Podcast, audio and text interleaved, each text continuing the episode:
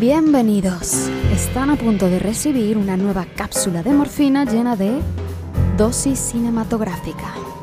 Pónganse cómodos, silencio en la sala y comenzamos.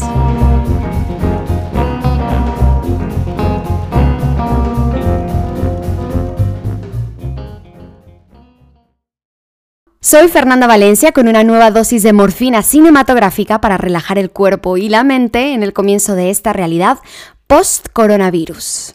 En estos días más que nunca se podría decir que estamos viviendo en un episodio de la mítica serie de televisión The Twilight Zone, en Latinoamérica traducida como La Dimensión Desconocida.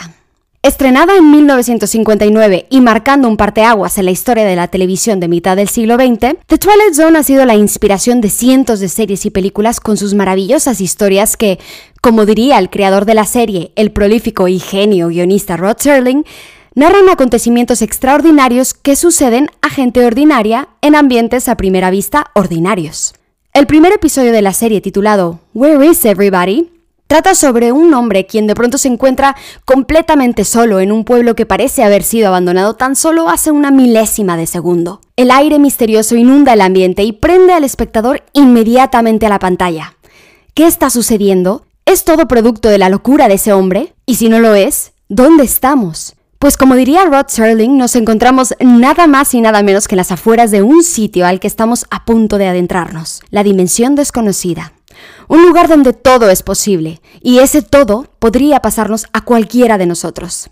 La genialidad de The Twilight Zone reside principalmente en que los guionistas de la serie, incluido el mismo Rod Serling y destacando a Charles Beaumont y Richard Madison, fueron lo suficientemente valientes para tratar temas de gran importancia como el racismo, la violencia, la guerra, entre muchos otros, pero colocándolos brillantemente como subtexto a historias en apariencia simplemente fantásticas.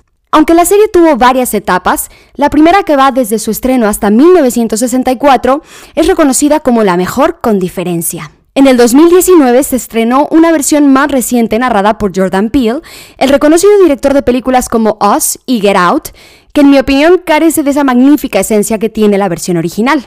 La serie, que a día de hoy podría compararse con The Twilight Zone, creo, sería la oscura serie de Netflix Black Mirror, una antología que trata sobre un futuro no muy lejano que nos aterroriza al igual que nos atrae y asombra, y que logra penetrar en el imaginario colectivo de los espectadores de forma más similar a lo que logró The Twilight Zone.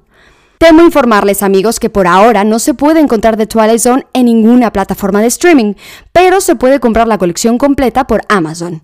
Y de verdad les aseguro, la inversión vale enormemente la pena. Si están interesados en profundizar más sobre The Twilight Zone, los animo a que escuchen el episodio 6 de nuestro podcast Marriage Stories que pueden encontrar en Spotify y en cualquier otra plataforma de podcasts. Muchas gracias por escucharnos amigos. Si te gustaría promocionar tu marca o tu empresa a través de estas cápsulas de cine, puedes contactarme en mi correo electrónico fernandavalencia.o@gmail.com o a través de mi cuenta de Instagram arroba fdavalencia. Soy Fernanda Valencia, nos escuchamos en la próxima cápsula para invitarlos a encontrar consuelo en historias de calidad.